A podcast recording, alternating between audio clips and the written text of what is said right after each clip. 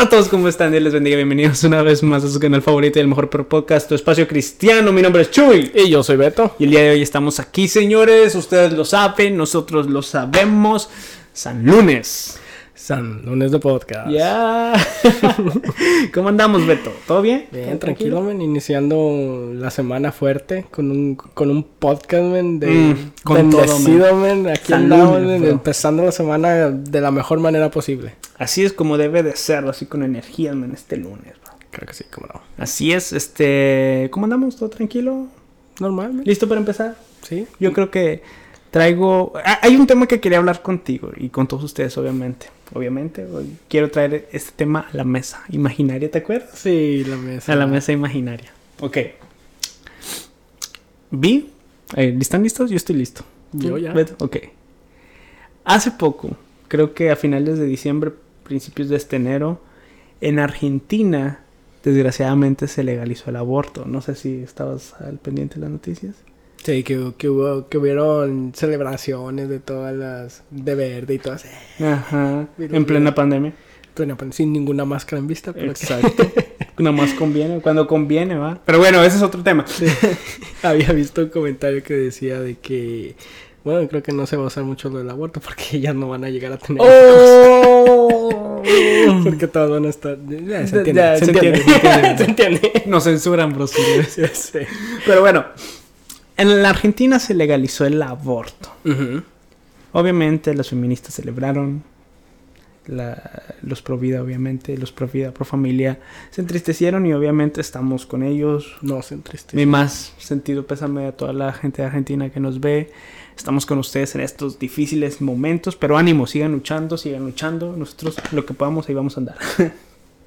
pero bueno, lo que me sorprendió de esto, y creo que es un buen tema para empezar. Lo que me sorprendió de esto es de que cuando estaban en el debate, creo que era en el Senado de Argentina, subieron creo que dos pastoras Ok. ah, dando su tesis para que el aborto sea aprobado. Todo esto es noticia para mí. Dos pastoras. Dos pastoras, creo que eran pentecostales. No, eh, una era una pastora pentecostal y la otra era una teóloga estudiosa de las de lenguaje hebreo y así tenía varios títulos y estaban defendiendo la postura del aborto en el Senado. ¿Tú qué piensas de esto? De los cristianos que están a favor del aborto. No, nos Yo- va a yo- llegar bastante odio con este. Que nos llegue, ¿qué?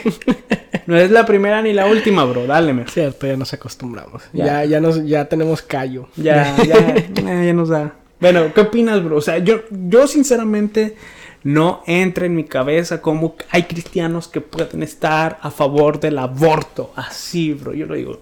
De hecho, me atrevo a decir. Que no son cristianos. Dilo, dilo. Ah, mira, Dilo, bueno, bro. lo dijo Chuy, no yo. Ah, rayos. Nada, me atrevo a decir que aquellas que aquellos cristianos, entre comillas, que están a favor del aborto, realmente no son cristianos. Mm, en el catolicismo, según tengo entendido, cualquier persona que se diga ser católica y está a favor del aborto es excomulgada. A lo Según- mejor de- tenemos algo de que aprender de los católicos, ¿no? Ah, quizás, según tengo entendido, sigo, creo que no me acuerdo dónde lo leí, pero si hay algo, creo que sí tenemos alguien- al- sí tenemos católicos que nos escuchan. Díganos en los comentarios si esto es cierto o no, pero tengo entendido de que Tiene que sentido, tiene y tiene sentido, obviamente. Pero tú qué opinas? O sea, yo sinceramente no logro entender cómo haya cristianos que estén apoyando el aborto. Es que yo tengo personas que conozco de que están a favor del aborto y he tratado de, pues, o sea, conversar, no con el, con el punto de, de pelearnos o así, no, ese jamás debería ser el- tu propósito de argumentar, sino de que solamente quería sa- saber qué estaba detrás de ese apoyo, qué estaba, cuáles eran sus creencias y su- sus doctrinas. Sí. Y creo que la, la mayoría de las personas, su argumento más fuerte es como de ver como víctimas a las mujeres. Mm. De que no, de que les estás quitando su derecho y de que están echando toda su vida a la basura por un solo error que tuvieron, que este y que el otro.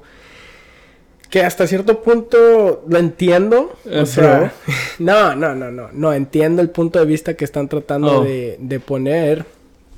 Pero de verdad no, yo no lo veo como, como una razón suficiente. Yo hasta, hasta ese punto yo lo veo como, como- ya como una excusa, porque no jamás, el punto de los, de los pro vida jamás ha sido de quitarle el derecho a las mujeres, no. Sino de que ellas tuvieron su derecho de escoger de tener relaciones sexuales ah, no protegidas. O in- incluso, es que más que nada eso se, se protege el derecho tanto de la mujer, pero también el, el derecho al niño no nacido de vivir. Sí, eso es, o sea, ahorita estoy hablando ya antes de entrar al punto de vista de que es el, el- el argumento más fuerte que tenemos nosotros los cristianos para estar en contra del aborto. Ajá. sino de que simplemente estaba tratando de encontrar como como las similaridades, o sea, en lo que los dos estamos de acuerdo, pero incluso hasta ahí no llego a comprender. Ujú. Aún así en lo que nosotros tenemos los valores que tenemos los mismos, me- lo, de los derechos de las mujeres y todo eso, digo, pues, o sea, sí, pero nosotros como personas, todo- todas las cosas que nosotros hacemos deben de tener consecuencias. ¿verdad? Y el, y el, y el querer a- a- abortar, para mí simplemente es como tomar el camino fácil, Mm. para no afrontar las consecuencias de decisiones que tú decidiste tomar. Y ahí es donde salen de que no, que las violaron y que este, que el otro, pero sí, pero o sea, Según las estadísticas, las personas con mayor número de... O sea, en abortos, la mayoría de las personas que abortan es por conveniencia. conveniencia. Sí, es como menos de un por ciento de la- las personas que, que son que son violadas. Ujú. que ya si quieren hacer el argumento por eso adelante o sea no hay problema pero pues si somos si estamos siendo realistas la verdad eso para mí es nada más que una excusa Ujú. por eso y eso es eso es mucho antes de entrar a, a los argumentos fuertes que tenemos como cristianos de lo que es ah, terminar una vida y todo e- eso es la razón por la que nosotros como cristianos jamás deberíamos de estar en un punto de que estemos a favor de el asesinato de una persona. ¿me entiendes? Pero, ¿A, a- a qué crees que se deba que haya cristianos que apoyen estos movimientos? Hoy en día están estos movimientos de- del aborto, la ideología de género, el matrimonio homosexual, y hay cristianos, hay cristianos que, que están apoyando estos movimientos. Leyendo un artículo de CNN, este, donde, donde este, el- no, no me acuerdo cómo se, cómo se llama el que escribió este artículo, pero estaba comparando a Lady Gaga con Mike Pence. Ok. y Lady Gaga estaba en contra, creo que en un concierto en Las Vegas, no, no sé si fue un concierto, una presentación o una entrega de premios, no recuerdo bien, pero Lady Gaga le decía a Mike Pence de que él realmente no es un cristiano por estar en contra de- del matrimonio homosexual, sino que el, el verdadero cristianismo es la que, lo que ella refleja, porque el, el cristianismo ama y acepta a todos. ¿Dónde la Biblia dice eso? Quiero ver si tenemos la misma Biblia. No, y, y es que creo que este tipo de comparación habla realmente de dos posturas que están dentro del cristianismo. Una postura ah, más conservadora, como lo podemos quizás en este ejemplo el de Mike Pence, Ok. y una postura un poco más liberal. La lo que de hecho lo podemos llamar como la teología liberal, así se le denomina. Y lo que, lo que me asustó, lo que me asustó es de que leyendo este artículo menciona una encuesta de que menciona de que el 53%, más de la mitad, el 53% de los jóvenes estadounidenses están a favor del matrimonio homosexual. O sea, están a favor del aborto, el matrimonio homosexual, de todas estas ideologías que más, más que nada se, se autodenominan como cristianos progresistas, que se dejan llevar por todas estas ideologías. O sea, yo me quedo sorprendido. Más de la mitad, bro. Más de la mitad. Y, y ese, mi, mi punto de, de reflexión es, ¿qué bases tienen ellos para, para, para argumentar, estar a favor de, ese- de estas ideologías, de este supuesto progresismo? Es que no, no son tanto las bases o los argumentos que tengan a favor de, sino que creo que se están dejando llevar mucho ya por la sociedad o por, por aquellas personas que los rodean. Y eso es lo que está hablando un poco mal de, del cristianismo hoy en día, porque si tú naciste en, en una iglesia y eres cristiano, por ende deberías de rodearte con amigos cristianos, ¿verdad? o sea, lógicamente hablando, si tú creciste en la iglesia deberías de tener amigos cristianos. Pero lo que está sucediendo es que hoy en día se prefieren más los amigos del mundo a los amigos cristianos. Mm. ¿Por qué? Porque a ellos lo que están buscando hacer, por ejemplo en la adolescencia o cuando están creciendo, obviamente necesitan, quieren explorar y quieren intentar cosas, quieren y los amigos cristianos obviamente no van a ayudar. Hay algunos que sí, pero por lo general no los van a, no van a apoyar ese tipo de comportamientos. Entonces dejan a esos y entonces como que se lleva, dejan influenciar más por aquellos alrededor de ellos, ya sean las escuelas o los trabajos. Y si no, y cuando, y si ellos cuando eran pequeños no se les fue instruidos de una manera de que, o sea, de que ellos entiendan por sí mismos lo que es la palabra y lo que es un firmamento firme, entonces cuando ellos van fuera, entonces fácilmente los van a derrumbar con sus argumentos, pues pro, ¿cómo se dice? Pro choice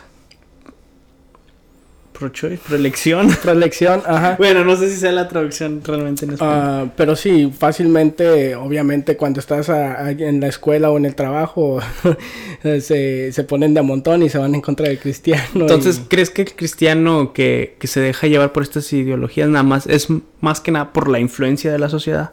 Mm, por lo general, creo que es uno de, las, de los factores más grandes. Es que sí, yo, yo, yo, yo estoy de acuerdo contigo porque Ah, realmente, o sea, el, imagínate, somos cristianos. La bueno, sería bueno pensar esto, pero la mayoría de, la mayoría de los cristianos con, con valores conservadores, vamos a ponerlo así. Pero cuando estás ese cristianismo que al final de todo, enfrente de toda una sociedad, realmente es una minoría, y cuando ves toda esa sociedad como una ola que te está tragando, o sea, es más fácil dejarte llevar por esa ola que ir en contra de esa ola. Creo que muchas de las personas se dejan llevar o influenciar por eso mismo, de que, o sea, la presión de la sociedad, o simplemente para caerle bien. Creo que otra de las razones es el sentimentalismo, el, o, el, o el, sí, el sentimentalismo. Porque, vamos a ponerlo de esta manera Quizás un joven conoce a una persona que es gay en su escuela, tiene su pareja o, y ven que se quieren, que se aman, que se cuidan y él se queda, puede, él puede pensar de que, ok, o sea, se ve que este es un amor sincero porque no se acepta dentro del cristianismo y se deja llevar por eso, pero es que mira si se quieren, mira si se aman y el Jesús, así como Lady Gaga decía, o sea, el, el Jesús verdadero los aceptaría con tal de que se ama y está la frase, amor es amor. Hmm. O sea, muchas veces como los cristianos se dejen llevar por influencia y por el emocionalismo. Y muchas veces por esos dos combinados. Por eso sí, o sea, sí, por esos dos combinados. Y esa es la consecuencia de vivir en un, en una, en un mundo posmoderno o hipermoderno, como ya se le conoce, algunos sociólogos lo llaman hipermoderno, que ya llegamos a ese punto radical extremo de, la modernidad, en la cual ya la razón, la lógica, los argumentos se quedaron a un lado y ya la sociedad se maneja más por la emoción, por lo que siente, por la autopercepción. Y, y, creo que esos puntos este, influyen mucho dentro de la comunidad cristiana para que existan jóvenes cristianos supuestamente progresistas. Y sí, por eso creo que también porque hay demanda, creo que ya pues está, está vemos muchas iglesias progresistas.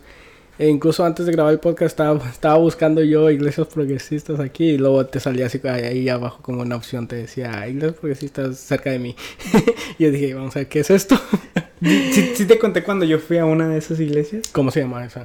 No vamos a quemarlas, vamos a quemarlas. No, la verdad no me acuerdo. Hace mucho, fue hace mucho tiempo. Una vez iba a dar yo una enseñanza acerca de la homosexualidad a los jóvenes de la iglesia. Y fui a una de esas iglesias. En, Google, eh, si puse en Google de iglesias. No me acuerdo cómo le puse.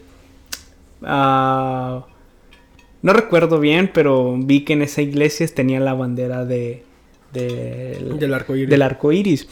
Y dije, pues voy a ir, vamos a investigar, vamos a adentrar, vamos a ver qué, qué opinan, porque también iba a hablar sobre la teología queer. Y entonces fui y me, me, quedé todo el servicio de, una iglesia de esas, ¿verdad? Ni al de la iglesia local. Ni, ni a mi iglesia, me, ya en, la, en mi iglesia en la aplicación me voy. Cuando no estén viendo, cuando están orando, ahí te, me voy. sales. no, me quedé en todo, un, en todo un servicio y sí fue algo completamente muy distinto. Ahí va, les voy a platicar mi experiencia. A ver. Era un domingo. Obviamente ese domingo no fui a mi iglesia por ir acá a la iglesia. Pecado. Sí, perdóname, era investigación, era investigación. Porque quería hablar con los líderes y preguntar sus argumentos, el por qué están a favor de la homosexualidad cuando la Biblia claramente dice esto y esto y el otro. Bueno, entré a una de estas iglesias, me recibieron muy bien. Obviamente la persona que me recibió parecía ser gay, estaba muy afeminado y todo, me pidieron los datos, así como cualquier iglesia que recibe que recibe nuevos miembros, nuevos visitantes. Ajá, nuevos visitantes y yo, ok, no, pues apunté mi nombre y mi correo electrónico, creo que nada más. Y ya me fui a sentar, creo que el, ah, más o menos el lugar donde era era como una liturgia católica. Ok. La la las bancas, todo el diseño era como una liturgia católica, el coro había, sí noté, había personas gays, había personas trans, sí, me imagino que eran transexuales, o sea, ya veías todo y alrededor de toda la iglesia, el 60% sí se veía que era parte de la comunidad LGBT. Wow. Yo de hecho me sentía raro porque creo que era el único hétero. Eras un bicho raro. No, de hecho me tocó presenciar el bautismo de un niño de una pareja de lesbianas. Ese mismo día. Ese mismo día, bro. de que ya se acabó la predicación, que podemos hablar de la predicación. La predicación más que ser bíblica, era una predicación enfocada a trata bien a, las personas, perdona. Ese era un, ese era, ese era uno de los mensajes. Lo vi muy, no muy fundamentado en la Biblia, sino que fue como una charla motivacional, humanista, eh, ah, nada más con con excusa ponían unos ciertos textos bíblicos que hablaban del perdón y lo aplicaban tanto a las amistades como a, las, a sus parejas. Ok. Bueno, esa es la predicación. Después de la predicación, este, más que nada fue como una humilia. Después de eso, pues ya pasan el bautismo y yo, yo nada más por dentro, o sea, guardando todas mis emociones y todo, porque pues estaban ahí la... ¿Eran dos hombres o dos mujeres? Dos mujeres. Una pareja lesbianas iban a bautizar a su hijo. Era un niño en brazos. Yo... ¿Qué dijiste tú? ¿Es la, la esposa y la madrina? yo, ¿qué, ¿qué está pasando aquí? No, y, yo me quedé, y, oh, medio, hay, no sé, habían tantas sensaciones dentro de mí en ese momento que, wow, no, no me lo esperé. ¿Y luego terminaste hablando con los líderes? Ajá. Luego fui con los líderes y, y ya, no, me presentó, oh, tú eres, no, no te había visto, vienes de visita, es por primera vez. Lo, sí, es mi primera vez. Y luego, ah, ok, ¿qué tal se te hizo el servicio? Y lo, ¿puedo ser sincero con usted? ¿Puedo ser sincero? Oh, no, sí, sí, sí. Este, ah, ya, pues fui sincero, ya me lo, fuimos como que atrás, donde casi no había gente. Le dije, yo la verdad, soy heterosexual lo no, yo creo que tú eres gay. Lo no. Neta. Ah, sí. Soy heterosexual, o sea, yo no soy gay. Entonces, ¿por qué viniste a esta iglesia? Ese es mi motivo. yo estoy y fui claro, yo estoy preparando un estudio acerca de la homosexualidad y la Biblia y quería ver su punto de vista, sus argumentos, el por qué el por qué ustedes argumentan de que, o sea, no es pecado. Yo vengo de una iglesia Ah, en la cual va en contra de todo esto. De sana doctrina. Exacto. Dicho, del Evangelio de Jesucristo. Así me, me, iba a salir yo lo oía dale, Y ya, y quería ver sus argumentos. Y ya empezamos a debatir un poco. Y yo le dije, y estaba bueno el debate.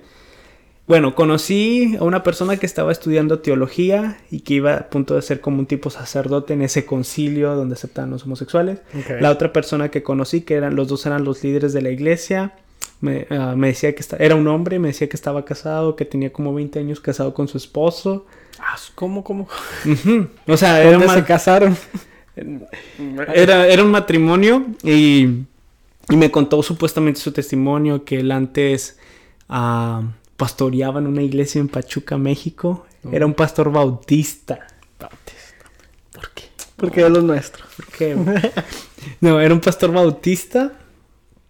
Y él estaba toda su vida luchando contra, contra, contra sus inclinaciones sexuales. Ajá. Y él me contaba su testimonio de que un día fue a México ante una convención de, de, de la iglesia o, o, algo así. Y le tocó llegar en el momento en que estaba un, desfile del orgullo gay. Uh -huh. Muy común en México, en el DF. CDMX más bien, ya lo cambiaron. Pero bueno. Um, y en ese, en ese desfile, esta persona me comenta de que algo en especial que vio es de que había banderas levantadas de que sea Cristo vive o, o, así de cristianos que estaban apoyando estos movimientos. Uh -huh. Entonces él se sacó de onda y fue y se unió al grupo y ya le empezaron a explicar todo esto. Y es donde él se dio cuenta de que, ok, mi homosexualidad no está tan mal. No, no está mal, sino que son estos cristianos conservadores que no salen de su molde. Y ahí yo me quedé como que, oh. Pero bueno, empezamos a debatir, a hablar. Yo, y yo quería que me invitaran a comer para seguir hablando. Uh -huh. Pero no, me, como que les insinué y lo, pues, ¿qué van a hacer ahorita? Pero, no, pues vamos, nosotros vamos a comer, este, pero mira, ya, me dieron un libro. Me dieron un libro y aquí está todo lo que creemos, aquí están los argumentos para que lo leas y lo... Ah, ok, bueno, gracias, me va a ayudar mucho a, a mi investigación. Mm. ¿Qué dijiste? Pues aquí tengo también un libro que de mis creencias, la Biblia. La Biblia. Miren, ah, aquí está. no sé si la han leído. Parece que no son familiarizados con esto.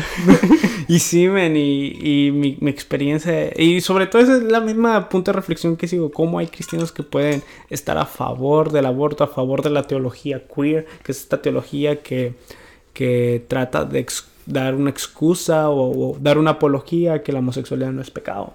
Pues sí, es que eh, ya cuando llegas a un punto donde o sea, sabes lo que está, que lo que estás haciendo es pecado, pero ahora buscas justificar tu pecado. Mm. Yo creo que desde ahí es una, una bandera roja de que a lo mejor algo no estás haciendo bien. Uh -huh. Porque sí, sí, o sea, obviamente si cada uno de nosotros tenemos algo, algún pecado en específico con el que estamos batallando, ¿verdad? Unos más que otros. Y entonces si hay un pecado en el que más batallas y más, más, más batallas, pero encuentras una religión en la cual te dicen, ¿sabes qué?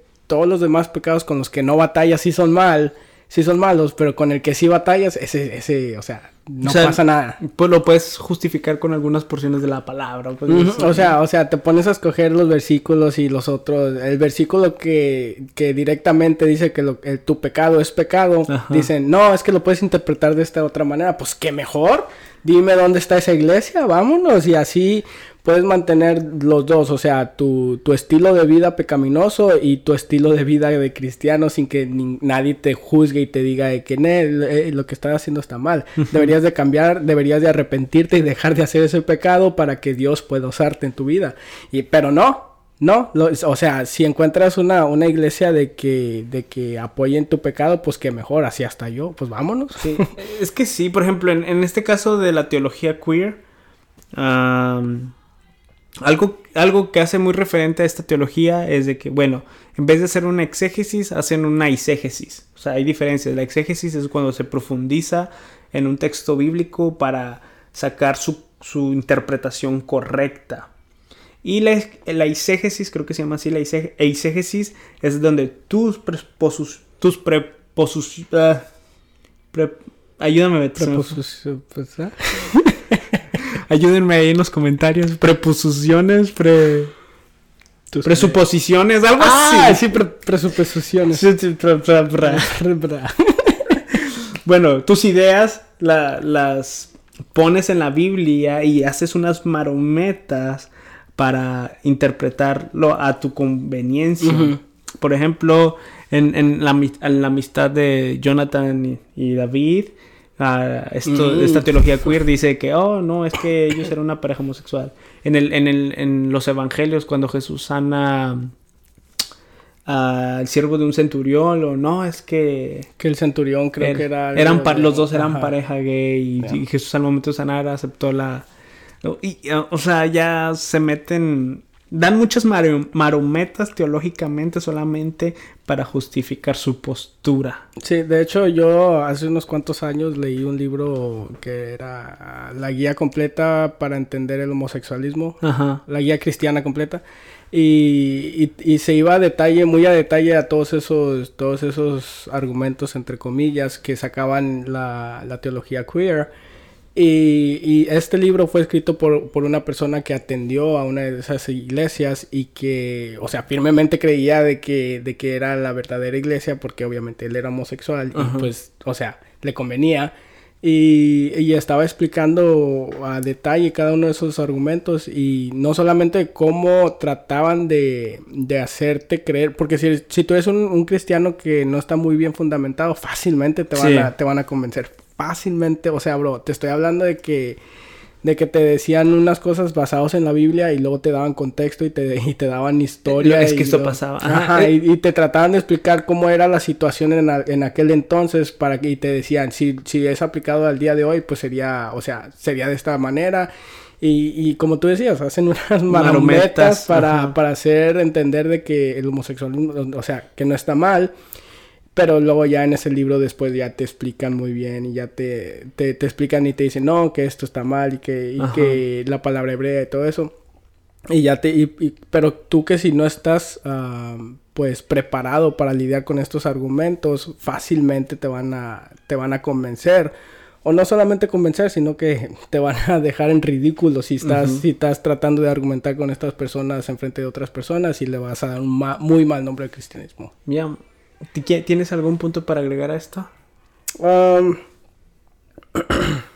Solamente que si tú eres homosexual y cristiano, de que, o sea, sí se puede, sí se puede, el homosexualismo es, la homosexualidad es un, es un pecado con el cual sí se batalla, obviamente, pero todos los cristianos batallamos con pecados, a lo mejor no específicamente con, con ese mismo, pero de inmoralidad sexual, ya sea como la fornicación o el adulterio, como, cosas como esas.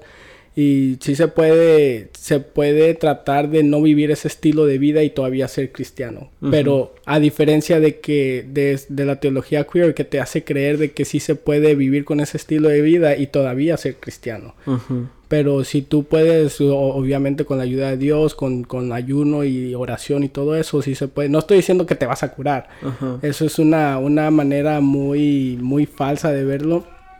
Sino que de que cada día que vas a estar batallando con eso, sí va, va a suceder, vas a batallar, pero sí se puede hacer. Como cristianos siempre vamos a estar batallando con el pecado. Sí, este...